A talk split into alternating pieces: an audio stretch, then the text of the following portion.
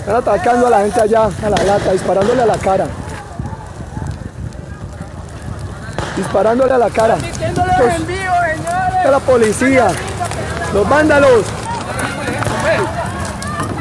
¿Qué pasa, hermano? ¿Qué le pasa? ¿Por qué os busca? Y la gente resistiendo, carajo.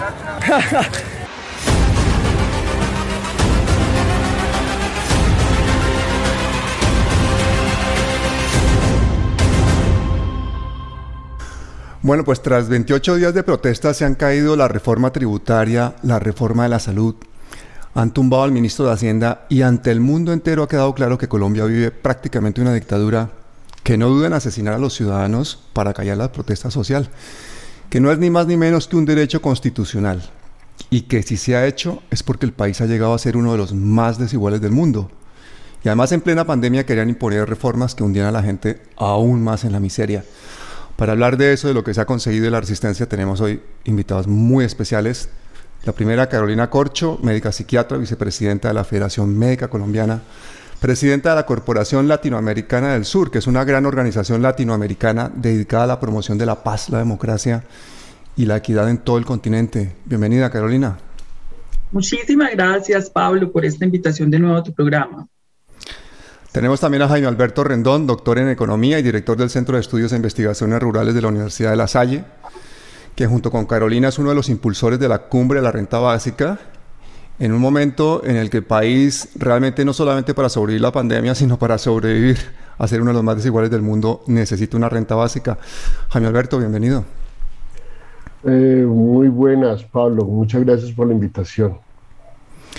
Y luego tenemos a dos líderes sociales, uno que ya llegó y otro que va a llegar en los próximos minutos. El primero de ellos, bueno, además líderes sociales del epicentro de la resistencia de Colombia en lo que está haciendo este, este levantamiento social. Y ese epicentro se llama el Valle del Cauca. Alfredo Mondragón, quien además es el fundador del Comité de Estudiantes y Egresados del SENA. Bienvenido, Alfredo. Hola Pablo, hola Jaime, Carolina y bueno, desde Cali un abrazo cálido para todo el país. Bueno, antes de empezar, quiero especialmente felicitar a Carolina porque el jueves se hundió la reforma a la salud a pesar de los esfuerzos de los congresistas de Cambio Radical y del Centro Democrático. Una reforma que pretendía comerciar aún más con la salud de los colombianos, terminar de liquidar los hospitales públicos, entregárselos a las empresas privadas. Querían darle poderes extras al Congreso para poder blindar a las aseguradoras y permitirles penalizar a los pacientes y lo que es aún más grave, empeorar aún más la negación de servicios e incluso permitir que el Congreso y las EPS intervinieran en el currículum y en la formación de médicos. Y es que de remate, con la excusa de la pandemia, también pretendían darle superpoderes al gobierno para negociar con las farmacéuticas internacionales, tomar decisiones sobre las cuarentenas, mejor dicho, hacer lo que les diera la gana. Carolina, felicitaciones. Hace dos meses te entrevisté a ti y a Camilo Enciso con el tema de la incompetencia del gobierno, el manejo de la epidemia, la vacuna, el secretismo con los fondos COVID y no tenías esa sonrisa que tienes hoy. Esta sonrisa se la debemos sobre todo a esos jóvenes de la primera línea que han dado la lucha, a los indígenas, a los trabajadores, a las trabajadoras, porque francamente nosotros como sector salud ya veníamos pidiendo el archivo de este proyecto de ley desde septiembre del año pasado y ya nos habíamos dado por derrotados, ya estábamos era preparando las demandas por inconstitucionalidad, porque ya el Congreso se disponía con sus mayorías a votar por pupitrazo este proyecto de ley. Además que es un acúmulo que es a veces difícil de entender. Yo creo que este programa lo deberíamos dirigir y hacer un esfuerzo pedagógico para que todos esos jóvenes que están en las calles en este momento resistiendo entiendan lo que han conseguido. Yo quisiera que tú, Carolina, les explicaras lo que han conseguido, porque es que hemos llegado a un punto en el que la gente agradece que le den algún servicio de salud cuando está pagando por ellos en un gobierno en el que ha convertido la salud en una mercancía. Cuéntales lo que han conseguido estos jóvenes en la calle. Básicamente ya había toda una alineación en el Congreso de la República para votar un proyecto de ley que iba a profundizar varios temas. Primer tema, privatizar los recursos de la salud, los aportes de los colombianos que aportamos para atender niños, niñas, ancianos, para pagar trabajadores, para pagar la salud y no para otros negocios. Aquí se habilitaría, digamos, esos recursos para otro tipo de negocios. Segundo, un proyecto que buscaba prolongar lo que nosotros hemos llamado en Colombia el paseo de la muerte, eso lo ha vivido muchos colombianos, la negación de servicios de salud. Tercero, llevar a procesos de liquidación los hospitales públicos, que son los que atienden a estos colombianos vulnerables, que son 22 millones que viven en zonas dispersas, rurales, pero también en las zonas urbanas apartadas. Y el otro elemento, pues casi que acabar con la autonomía universitaria, la autonomía intelectual y moral de una universidad para decir que enseña, cómo enseña, e intervenir los currículos médicos y obviamente con el riesgo de que se pongan eh, la, la profesión médica al servicio del negocio y no del derecho la vida. Eso estaba ya listo en el Congreso de la República. Si no aparece esa ciudadanía en las calles, esos jóvenes, de primera línea. Esos indígenas, esos trabajadores, ese proyecto quizás en este momento estaría siendo ya aprobado en su último debate en el Congreso de la República. Lo que logran esos jóvenes es movilizar poderes muy grandes que habían detrás de eso y derrotarlos en el Congreso de la República. Inmediatamente después de la movilización, la correlación era absolutamente minoritaria, la oposición estaba sola enfrentando una planadora, luego la planadora se volteó para pedir y para archivar el proyecto de ley logro que le debemos a, las, a los ciudadanos en las calles. Bueno, y todo se hacía impunemente, además, porque con los fondos de la salud de los colombianos parecía que era todo inevitable, eh, parecía inevitable que se aprobara esa reforma. Recordemos que las EPS niegan el servicio y luego venden a la gente seguros privados y que además entran supuestos inversores, incluso eh, internacionales, que no tienen que invertir casi nada y que luego tienen un, un, retorno brutal, ¿no? Porque la cantidad con la que se forma una EPS de dinero es mínima, pero el retorno que obtienen es miles de veces mayor. Es decir, todo un negocio de especulación financiera en base a la, salud de las personas. Cuéntanos un, un poquito, Carolina, ¿Qué pasaba con esos mecanismos supuestamente de control democráticos que tenemos en Colombia? Por ejemplo, la Procuraduría, la Defensoría del Pueblo, todo eso. ¿Por qué no funcionaba en el caso de la salud o por qué sigue sin funcionar en el caso de la salud? Bueno, en este momento no han funcionado y, dejan de funcionar porque yo creo que hubo un vacío en la Constitución de 1991 en cómo se eligen estos órganos y estos entes de control. Y hoy lo estamos viendo flagrantemente. La Contraloría, la Defensoría del Pueblo, la Procuraduría son exfuncionarios del presidente de la República y del gobierno y prácticamente cuando usted los ve en actuación, está viendo actuar no un contrapeso del gobierno, no un contrapeso, digamos, de estos poderes que cogobiernan el, eh, con el gobierno colombiano, que son unos gremios económicos y el sector financiero, que son quienes están detrás del tema de la salud y usufructúan estos billones.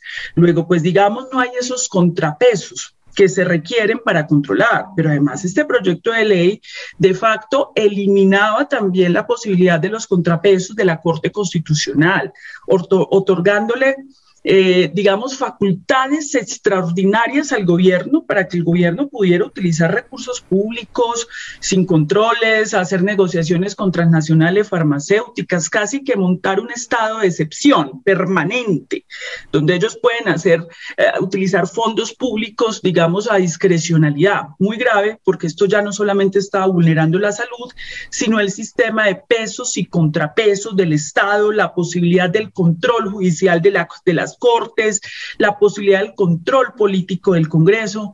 Entonces, evidentemente, esto ha sido un triunfo bastante importante, bastante importante, jóvenes. Y es que en la realidad la Contraloría, la Procuraduría, la Defensoría del Pueblo, pues han dejado de ser mecanismos de control. De hecho, por ejemplo, la Fiscalía también ha pasado a ser un brazo armado del gobierno. La policía es parte del ejército y el SMAT se ha convertido en un escuadrón de la muerte al servicio de una dictadura, de hecho, y eso lo ha visto el mundo entero. Jaime Alberto, todo ese control y toda esa violencia son necesarias para mantener el modelo neoliberal, para mantener los privilegios de la élite. ¿Cómo podemos salir de esa codicia asesina? Pablo, tú has dicho una cosa que es muy importante y que a ojos del mundo, cuando uno plantea este tipo de cosas en espacios internacionales, eh, la gente se asusta. Colombia ha sido de hecho siempre una dictadura. Es una contradicción porque siempre hemos creído que somos la democracia más antigua de América Latina. Nosotros los colombianos somos expertos en echarnos cuentos y ese es uno de los cuentos que nos hemos echado. Somos una democracia muy antigua, pero lo cierto es que las violencias, eh, de, uno podría hablar de, de, de, procesos de violencia incluso desde, desde la conquista y, desde la independencia, la construcción de la república, el siglo XIX fue una locura en este país, el siglo XX sí que más, y lo que se dio a partir del Frente Nacional en este país fue una barbaridad. O sea, para, para entender este país habría que explicar qué fue lo que pasó y cuáles fueron las negaciones a partir del Frente Nacional. Entonces, eh, nosotros nunca hemos necesitado incluso las armas para, para otro tipo de cosas. O sea, Colombia nunca ha necesitado una dictadura militar como si la necesitó el resto del continente para, para, para imponer el, el, modelo de desarrollo, lo que llamamos el modelo neoliberal. Eso fue un modelo que se impuso en América Latina sangre y fuego, ¿cierto? Con dictaduras militares, y en Colombia lo hicimos por voluntad propia. Entonces, lo que nosotros hemos venido haciendo en los últimos 40 años es profundizando cada vez más ese modelo, un modelo neoliberal que nos está dejando todo lo que podríamos considerar un derecho de ciudadanía, lo está dejando al mercado. Y, y esos derechos entonces cada vez se van perdiendo y cada vez quien tiene el dinero para poder ir al mercado a conseguir esos bienes y servicios que deberían de ser eh, de, de, dominio público y que deberían ser distribuidos por el Estado. No importa en últimas por quién son distribuidos, pueden ser distribuidos incluso por privados, pero todo el control y todo el manejo tiene que estar a partir del Estado. Y, y, eso todo se ha ido perdiendo. Tú en la introducción ahorita decías que, que, eso se va volviendo una mercancía entonces eso pasa de ser un bien público, un bien meritorio y se va volviendo una mercancía. Y como mercancía, pues nosotros tenemos que comprar la educación, tenemos que comprar la salud, tenemos que comprar el transporte en las ciudades, tenemos que comprar todo ese tipo de cosas que deberían ser elementos esenciales para la vida normal de las personas. Y yo les dije, yo todavía no hablo con nadie hasta que no venga a hablar con la gente. Yo no soy dirigente de este paro, yo soy un ciudadano que participa se equivocan los que creen que toda la gente la manda un burócrata y que solamente dar una orden. Ya no, la gente vino, deliberó, discutió porque no estaban de acuerdo y tomaron una determinación y llegaron a la conclusión de que la ciudad necesita abastecimiento. Lo que pedimos es que el ejército y la policía no esté bloqueando los pasos en otras partes. Alfredo, ¿y tú cómo crees que podemos salir de esa codicia asesina? ¿Tú crees que este mensaje que están enviando los jóvenes desde las calles va a ser suficiente? Yo creo que hay que comprender de manera compleja este proceso. Y es que estallidos sociales han habido muchos en el mundo y eh, tienen unas características. es que hay una crisis de la representatividad. La gente no cree, y particularmente los jóvenes, la sociedad no cree en, en las instituciones, la representación de la presidencia, en el Congreso, en los partidos. Y cuando genera ese estallido y se genera esa crisis de representación, se, se crea otro problema y es una crisis de la gestión de la crisis. Es decir, si la gente está reclamando de que no hayan, realmente estas no son reformas, son antirreformas, porque cuando uno reforma algo es para mejorar. Usted no va a decir voy a reformar la casa y antes la desbarato, ¿cierto? Si hacen reformas se entiende que debería ser es para mejorar, pero lo que han hecho son antirreformas porque finalmente la salud era para entregárselo a codicias, ¿cierto? Y a mafias de la salud.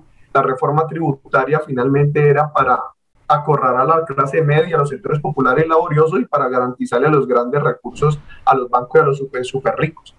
Yo, yo he dicho que aquí tenemos una especie de arena movediza en el plano en que estamos hoy después de más de 20 días de paro. Porque inicialmente podemos registrar que hay una expresión politizada de la sociedad, sí, ¿en qué? En antiuribismo. Es decir, si hay una ganancia muy importante de esto es que hay un antiuribismo palpitante, es decir, y en todos los estratos sociales y en todas las este, condiciones etarias.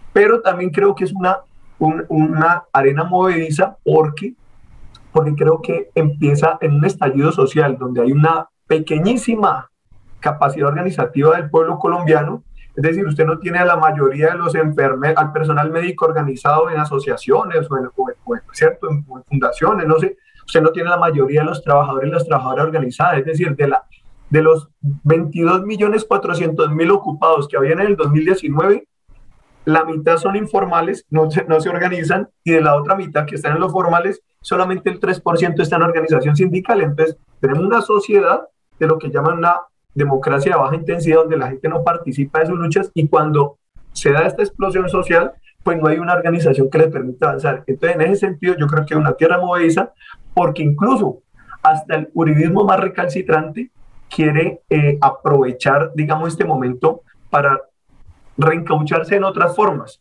Yo creo que todos advertimos que el juridismo sí quiere provocar Creo que hay un cálculo sistemático del uribismo de provocar la violencia porque sabe que la gente está indignada de tal manera de que hay una confrontación social para después traer el ejército a decir que nos trajo el orden público en su lógica y sus teorías de revolución molecular disipada. Entonces, yo creo que hay que estar muy atentos a esta situación de lo que a lo que puede venir, porque yo sí creo que puede ser un momento, primero yo creo que el país cambió, ¿ya?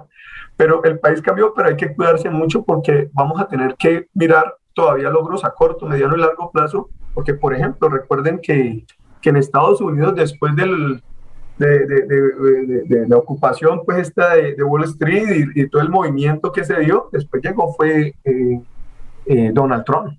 Entonces hay que cuidar mucho esto, saberlo interpretar, incluso tratar de ayudar a interpretarlo y pues es difícil conducirlo, pero sí quienes podamos tener algún tipo de incidencia, interpretación, contribuir a ello. Pues y tú, y, tú sufriste esa violencia en tus propias carnes estos días, ¿no? Porque ah, por, ahí hay un video que ha dado la vuelta que, que, es impresionante. Cuéntanos lo que te pasó a ti. Bueno, lo que, lo que sucedió es que yo siempre he sido, desde los 16 años entré al SENA, he estado en las luchas sociales, he participado en la organización popular, He participado en otras luchas como SENA, no son solamente del SENA, luchas por el tema de la defensa del agua, el tema de la salud. Nosotros hicimos una marcha inicialmente muy potente hace varios años cuando estaba la, el ambiente muy pesado contra el Hospital Universitario del Valle. En esa marcha le iban a hacer una investigación, iban a hacer un debate de control político al director Rubiano del hospital en esa época. Y recuerdo que nosotros del SENA sacamos una marcha potentísima, no era por el SENA, sacamos una marcha por el hospital para ese debate. A la final no hizo el debate y ese, ese, eso dio un momento que convulsionó y realmente después la Universidad del Valle se declara en paro y eso sí fue multitudinario duró un poco de tiempo. Yo he estado durante muchos años en esas luchas, en luchas de todo tipo, políticas, sociales, reivindicativas, y en este periodo, pues yo fui a Sameco porque era uno de los puntos de concentración en Cali. Sameco, un punto de concentración, y ahí participamos muchos sectores, principalmente sindical, pero todos los que hemos visto, finalmente la, la, son las, la ciudadanía la que acudió al paro nacional, es decir, fue desbordante los autoconvocados. Y cuando yo llego a Sameco, desde la madrugada, desde las 5 de la mañana, ya había un grupo de jóvenes haciendo una concentración ahí, un, un bloqueo. Y empiezo a ver cómo cientos, yo podría decir que tal vez miles de, de personas se pararon ahí, que iban a trabajar, y no, eh, digamos, eh, enfrentaron el bloqueo, sino que se quedan ahí porque estaban de acuerdo que había que hacer el paro y porque estaban de acuerdo que, que esa reforma tributaria pésima. Fue una marcha impresionante, hermosa. Al otro día, como todo el mundo decía, ¿esto sigue o no sigue? Todo el mundo estaba en la duda. ¿Esto sigue? ¿Es un paro como siempre de un día o qué? El 29 voy otra vez en la madrugada y me encuentro que están los muchachos ahí y me encuentro que otra vez los obreros que iban a su, su jornada laboral se detenían ahí, no iban a violentar el bloqueo, sino que esperaban a ver qué. Y a las 6 de la mañana comienza una gaseada, golpes del SMAT, ahí me golpean, o sea, lo, disparan a la cara, alcanzo a poner la mano y me, me, lo pegan en la mano. Y fueron tres días así en una situación de soportar la, la, la agresión del SMAT. Y el último día, como, como pues yo, yo estuve eh, transmitiendo en vivo esa situación, la agresión, entonces se conectaban miles y miles de personas. El 30 tenía yo creo que más de 10 mil personas conectadas y, ese, y, como llegó Molano a dar la orden que supuestamente iba a recuperar todo, eh, llegan cuántas miles de, dijeron inicialmente como mil policías más y llegan inmediatamente yo fui a, grabar cuando estaban deteniendo unos obreros que estaban ahí, que ni siquiera están participando del paro, sino que estaban ahí esperando.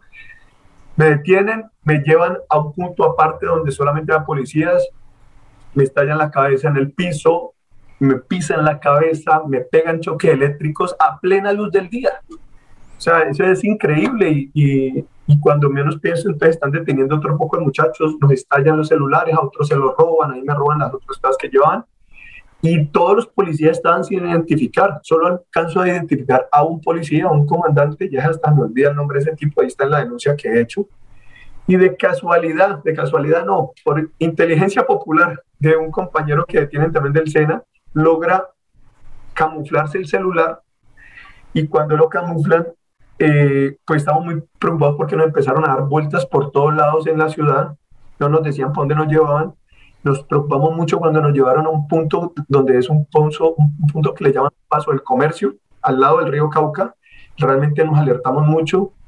Llamamos, afortunadamente nos contestó Wilson Arias, y Wilson Arias afortunadamente estaba en Cali. Pues Wilson Arias nos conocemos del SENA hace mucho tiempo. Wilson, cuando yo entré jovencito, Wilson era el dirigente sindical en esa época.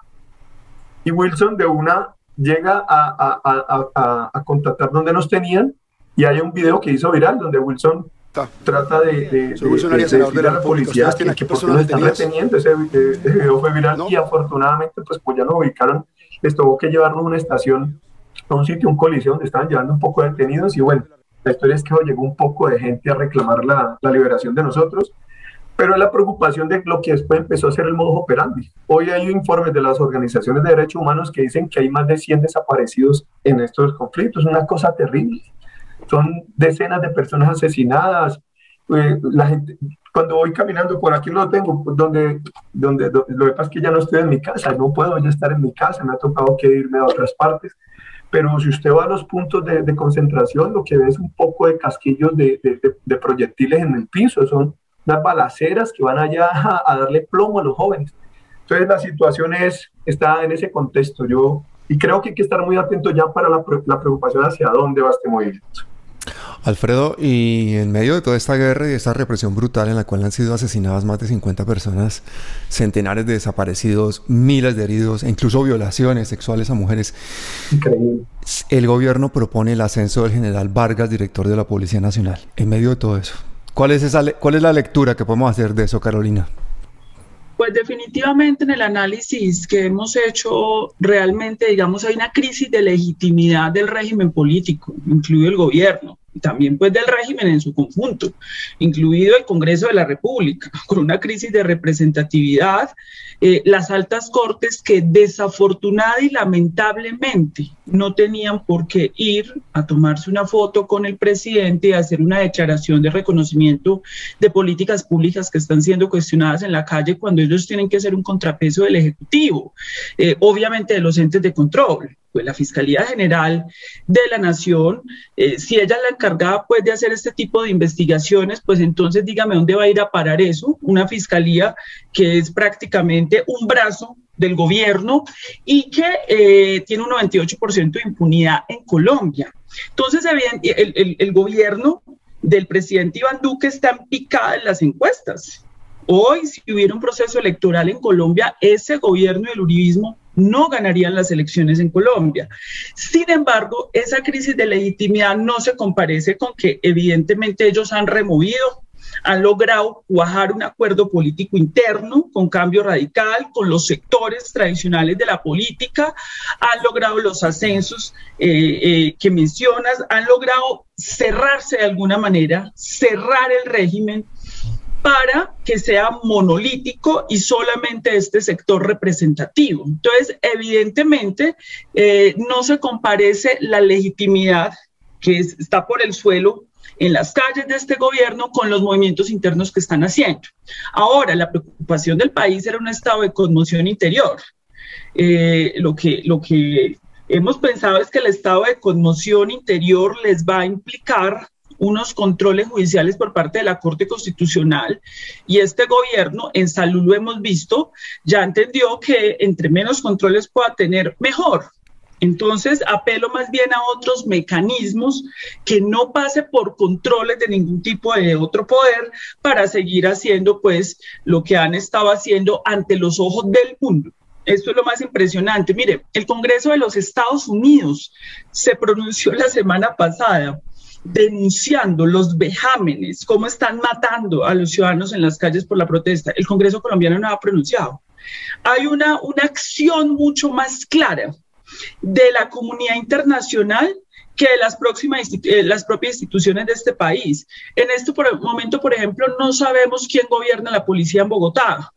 No supimos quién gobernaba la policía en Cali, en el, eh, en el Valle del Cauca. No lo sabemos, pero aparte de eso, los alcaldes y los gobernantes locales no nos lo dicen, que yo creo que sería muy importante un aporte que por lo menos le reconocieran a la sociedad, señores, perdimos el control, de la fuerza pública. Eso es muy importante porque la sociedad está informada, el mundo, pero no, los alcaldes, los gobernadores callados.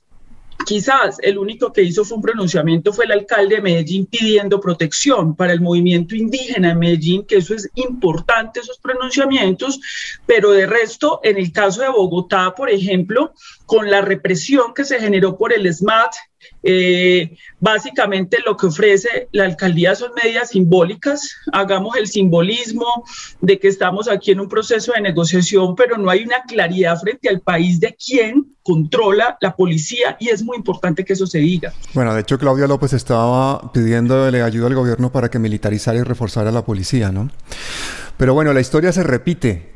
Recordemos que en el levantamiento de los comuneros en 1781, esto se ocasionó principalmente porque los impuestos eran muy abusivos y el arzobispo católico y virrey de ese momento, Caballero y Góngora, juró, juró ante los evangelios que quitaría uno a uno los impuestos. Y ante el temor de que el pueblo pues se fuera a unir a esos comuneros y marchara masivamente a Bogotá, pues hizo lo que nadie pensaba que iba a hacer, que era capitular y decir, quito los impuestos. Pero una vez se disolvió el movimiento de los comuneros, Góngora incumplió los acuerdos y mandó capturar a aquellos que persistían en la rebelión, entre ellos a José Antonio Galán, a quien mandó fusilar y descuartizar. Así que yo creo que tenemos que tener muchísimo cuidado con el triunfalismo. Duque posiblemente sea el nuevo caballero y Góngora y tiene más poder. Además su estrategia pues ha sido clara, ¿no? Su estrategia de gobierno ha sido no negociar reprimir por la fuerza, si sigue la presión social, negociar a medias y con quien le conviene, mientras sigue reprimiendo con la fuerza, pero reprime oficialmente en algunos puntos, dejando otros sin presencia estatal para que los paramilitares de bien impongan su ley, y si sigue la presión social va a ceder parcialmente, pero va a incumplir. Entonces, ¿en qué quedamos? Jaime, ¿podemos creer en, estos logros eh, sobre el papel? Debemos bajar la guardia, se debe parar el, movimiento social? Qué, bien, Pablo, las, las anotaciones históricas que hacen, porque este país de verdad que es un país de historias repetidas, porque además es un país de lógicas armadas. Eh, nosotros eh, vivimos de armas en armas. Eh, por algo esta mañana, en estos momentos estoy en la ciudad de Medellín, y, esta mañana cuando me desperté, quién sabe qué estaba soñando, me desperté pensando en cuando eh, en aquel momento el presidente Uribe y hoy la canciller ministra, que en ese momento era ministra de Defensa, hicieron toda la operación Orión y se tomaron la Comuna 13, porque yo creo que la ciudad no había vivido un espanto mayor que eso, o sea, fueron dos o tres meses de, darse bala todo el tiempo, de, hacer bloqueos. El bloqueo en aquel momento lo hacían los militares, ¿cierto? Ni, siquiera era la policía, eran los militares. Y a lo último, lo, el resultado fue un exterminio a los líderes y lideresas de la Comuna 13. Eh, la, la destrucción de unos movimientos sociales muy importantes, de construcción de plan de desarrollo, de participación de, de entidades en, en, lo que era la, la, la, estructuración de esos barrios que eran lo que se llamaban barrios subnormales, ¿cierto? Y entonces la gente estaba edificando, o sea, unos movimientos populares muy interesantes y eso al último termina arrasado. Eh, bueno, en, eh, en, este país que conocemos qué pasó con las guerrillas, qué pasó con los paramilitares, cómo todas estas lógicas armadas nos han llevado a una cosa, al miedo, al miedo permanente, o sea, la, la fuerza, por eso, por eso cuando se golpea una movilización ciudadana es tan duro, porque es que eh, cuando, cuando la gente logra salir a la calle, las democracias se ganan en la calle Las democracias son en la calle. Cuando la gente logra salir en la calle eh, y, se golpea la movilización, eh, obviamente la estampida da para que la gente no vuelva. O sea, eh, cuando, voy a poner un ejemplo, cuando una señora de 75 años sale a marchar porque también está indignada, y, pero allí hay una revuelta y allí hay gases y toda la cosa, pues la señora no vuelve. Pero es que lo mismo le pasa probablemente a la persona de 20 años que quiere salir pero no quiere tropel. Pero ¿quién arma el tropel? Ese es el rollo. ¿Quién arma el tropel cuando ya hemos tenido cualquier cantidad de pruebas que, que, que hay infiltrados, que son la misma fuerza pública la que arma tropel, en fin, hay distintas cosas porque saben que generan miedo. Si se le genera miedo a la calle, la calle no vuelve a ser la calle. Entonces, claro, allí hay un golpe, allí hay un miedo y allí ha habido en este país una derechización absoluta. O sea, un miedo además que se le ha planteado al país, empezando por una cosa que se inventó el expresidente y hoy senador Uribe, que, que le, ha, le, ha, dado muy buenos réditos, que es el cuento del castrochavismo, una cosa pues que eso no existe, ¿cierto? Eh, políticamente eso no existe, pero además la gente se cree el cuento y la gente de bien, como se dice, se cree el cuento. Ya hoy están hablando, ya los oyen no hablar de, que los inversionistas están saliendo. Dice, pero ¿por qué se van? ¿Cierto? Si están tan bien. O sea, pero es que esto se lo va a tomar Petro. Dice, pero ¿a, qué juega Petro? ¿Cierto? Entonces, siempre están jugando con una figura de terror, con una figura de miedo. Entonces, es un cuento de miedo atravesado por las armas que obviamente hace que este país sea un país de derecha en América Latina, un país muy singular. O sea, entre las cosas que a uno le preguntan en, otros lares es y, la gente en Colombia porque no se enoja, y la gente en Colombia porque no sale a las calles. Entonces uno tiene que explicar el miedo, pero cuando la gente sale a las calles se le golpea y se le golpea muy duro. O sea, ¿qué pasa en Medellín? ¿Por qué se golpea el Parque de los Deseos, el hoy Parque de la Resistencia? a la gente nunca se le va a ocurrir eh, acabar con el Parque de los Deseos. Quien también no conozca Medellín, no logra entender que en Medellín hay una cosa que se llama la cultura metro. Y en esa cultura metro, la gente cuida la ciudad como si fuera de ella. O sea, e, es su propiedad, o sea, que hay una aprehensión de la ciudad. Entonces, a uno no se le ocurre que un grupo de jóvenes un grupo de estudiantes van a atentar con una estación de, del metro, con una estación del, de, los buses o nada de eso. O sea, aquí no se ataca ese tipo de cosas. Tú no dices, allí tiene que haber otro tipo de fuerzas que lo que están creando es ese caos. Ese caos ha servido en este país precisamente para gobernarlo. Este país se ha gobernado a punta de miedo y a punta de armas. Y a punta de engaño, porque por ejemplo, hoy Alfredo me decía por WhatsApp que lo que está pasando en el valle es un torbellino y es difícil de entender. Y efectivamente, todo en Colombia es un torbellino y nuestra irrealidad política hace que lo que está pasando nos quede incluso a los colombianos difíciles de, entenderlo. Uno tiene que mirar las redes y rápidamente se da cuenta de una cantidad de cosas, ¿no? De que, por ejemplo, de que, de que Duque es otro Uribe, de que Claudia López es otra Peñalosa, de que los paramilitares y traquetos ahora se autodenominan gente de bien y salen a disparar impunemente al lado de la policía. De que esta semana pusieron una estatua eh, de Dylan Cruz en el lugar en la que tumbaron la de Gonzalo Jiménez de Quesada la alcaldesa vuelve y la manda eh, quitar. Que Duque manda desplegar toda la fuerza militar y que Claudia López pide el apoyo del ejército para la policía. Que Uribe habla de activistas guerrilleros e incita al uso de la violencia. Que la canciller colombiana acusa a Petro de terrorismo.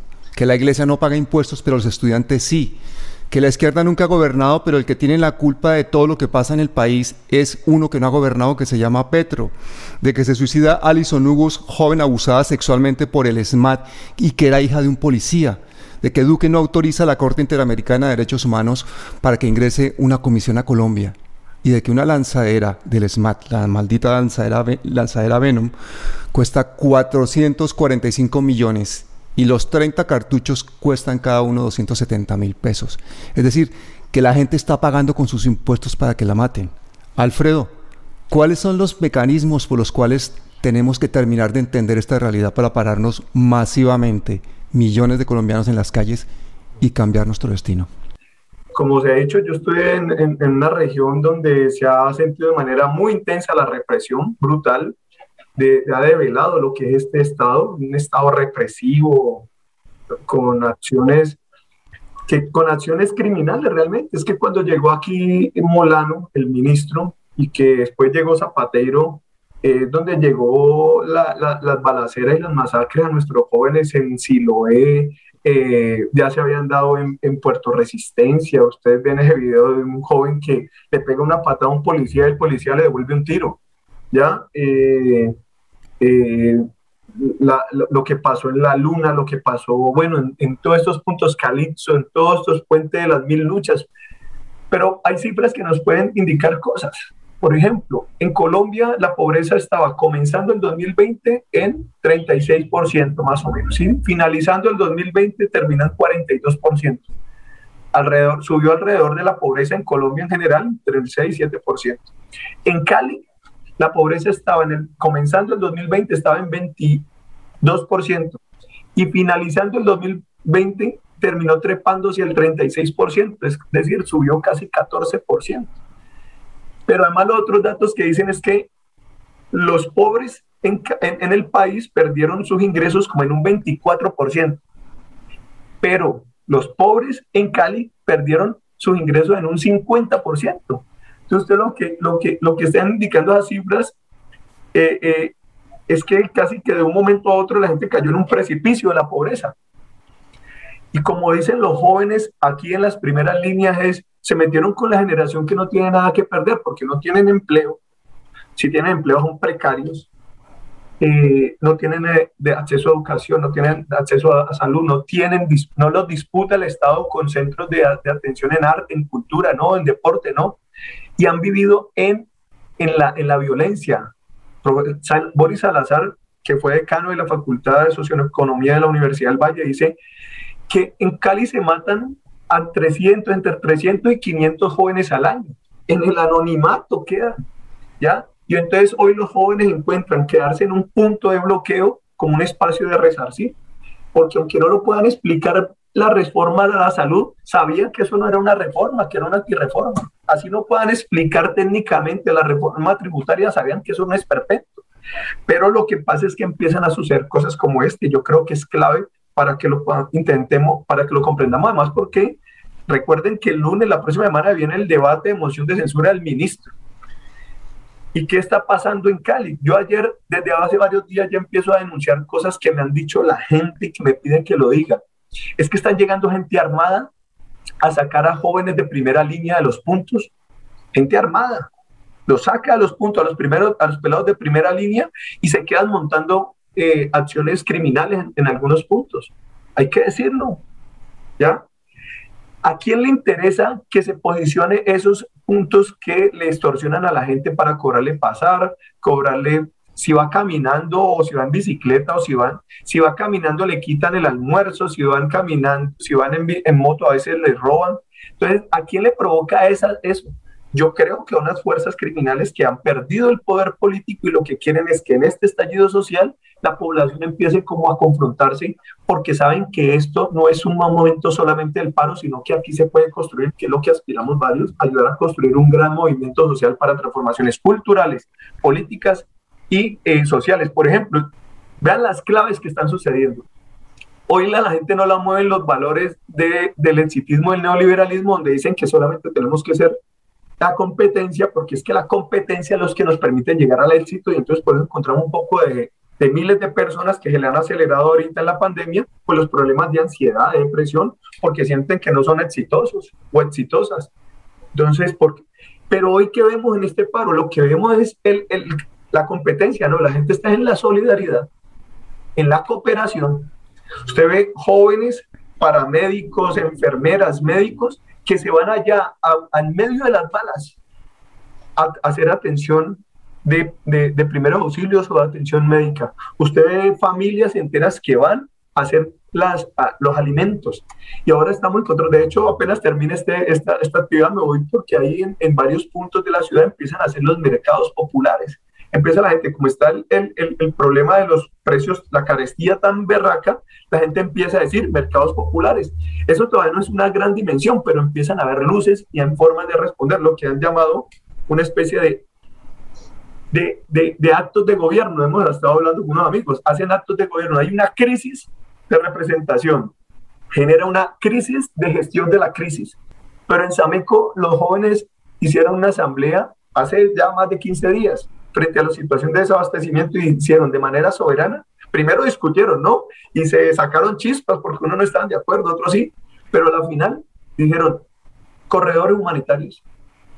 ¿Ya? Es la inteligencia popular, pero generando acciones de gobierno. Y es que si le sirve a unos que el desabastecimiento y la carestía afectara la imagen favorable al paro, la gente dijo, corredores humanitarios para que pasen los carros de la recolección de basura, para que los químicos para potabilización del agua, para los insumos médicos, para el personal médico, para los alimentos. Después la gente que entendió, la gente empezó a hacer asambleas y abrieron corredor humanitario en otras partes y siguieron los precios caros. Entonces la gente empieza a decir, ah, entonces no era el problema del paro. El problema es unos acaparadores que quieren sabotear porque saben que mm. después políticamente mucha gente va a decir es que son problemas del paro, como lo han venido diciendo, o mejor, de los bloqueos. Así que... Alfredo, me dejas decirte algo, porque yo creo que lo que estás tocando frente a la, a la situación de, de, Cali es muy importante. La, la desigualdad que Alfredo eh, contaba, la desigualdad y la pobreza, tienen también que ver con la exclusión y el racismo, con un pueblo negro que hasta hace muy poco por un paro de cortadores de caña lograron que a los cortadores de caña se les pagara dignamente porque se les pagaba al destajo. ¿Qué es al destajo? A que los recogían en un camión a las 5 de la mañana, a las 5 de la tarde los volvían a dejar en el lugar donde los recogieron, con un machete cortando caña y al final de la tarde lo que les entregaban era un galón de aceite incluso para que compartieran con el compañero y tenían que empezar a cambiar, intercambiar aceite, arroz, eh, lentejas, para poder intercambiar entre ellos para conseguirse la comida. Eh, esos son situaciones que uno dice, pero no, Jaime, eso fue en el siglo XIX. No, no, no, eso fue finalizando el siglo XX, eso fue comenzando el siglo XXI. Esas son las cosas que todavía se dan en el Pacífico colombiano en una, eh, que allí también hay otros elementos que habría que comprender también, el narcotráfico, las fuerzas del narcotráfico, todo este tipo de cosas que también están ahí ya metidas. Jaime, Alfredo, Carolina, muchísimas gracias por el tiempo, por las ideas, por la valentía. Enhorabuena otra vez a la primera línea que son todos ustedes por este logro, que aunque sea parcial, marca un hito en la historia de Colombia. Muchas gracias, Pablo. Saludos Pablo, Jaime, un abrazo. Carolina, mucho gusto conocerte. Muchas gracias a todos. Yo creo que en estos días del paro nacional, eh, Colombia ha hecho un logro enorme del que pocos hablan y que va más allá de haber tumbado la reforma tributaria o, la salud. Colombia ha dado un paso de gigante en la construcción de su identidad como país, una identidad debilitada por una infancia marcada por el genocidio de la conquista, de la colonia, del esclavismo y que desde el robo de Panamá y la guerra de los mil días hizo que nuestra élite y su séquito de oportunistas se acobardara aún más y se alineara con Estados Unidos y cerrara los ojos al resto del mundo. Esa misma élite de la época colonial traspasó el clasismo, el patriarcado y la inmovilidad social a la era republicana y utilizó todos los recursos a su alcance para mantener sus privilegios, la religión, los ejércitos, las leyes, pero también la pobreza, la falta de oportunidades, la corrupción y en épocas más recientes el paramilitarismo. Siempre hemos estado bajo la sombra de un imperio, con miedo de sus ejércitos y seducidos por sus riquezas. Y esa falta de identidad colectiva nos ha llevado a ser uno de los países más desiguales del mundo. En el camino hemos dejado a cientos de miles de muertos por violencia. Colombianos que hemos matado a nosotros mismos. Unos muertos muy concretos. Pobres, pobres colombianos que han sido asesinados por pobres colombianos. Y esto ha sucedido en estos días en las calles de Cali. Pero nuestra mayor tragedia, nuestro mayor genocidio, son los millones de muertes evitables. Muertes evitables porque mueren por pobreza, por falta de recursos básicos de salud, por falta de agua potable. Son muertes y genocidios que se perpetran en tiempo real en estos momentos. Y para los que solo se necesita un bolígrafo, porque basta confirmar una ley o transferir fondos de una cuenta a otra, generalmente de una cuenta del Estado a la de un privado. Y todo eso era más fácil antes de que existiese una generación de jóvenes colombianos a la cual no le da la gana que los niños colombianos de hoy nazcan necesitando 300 años según la OCDE para salir de la pobreza.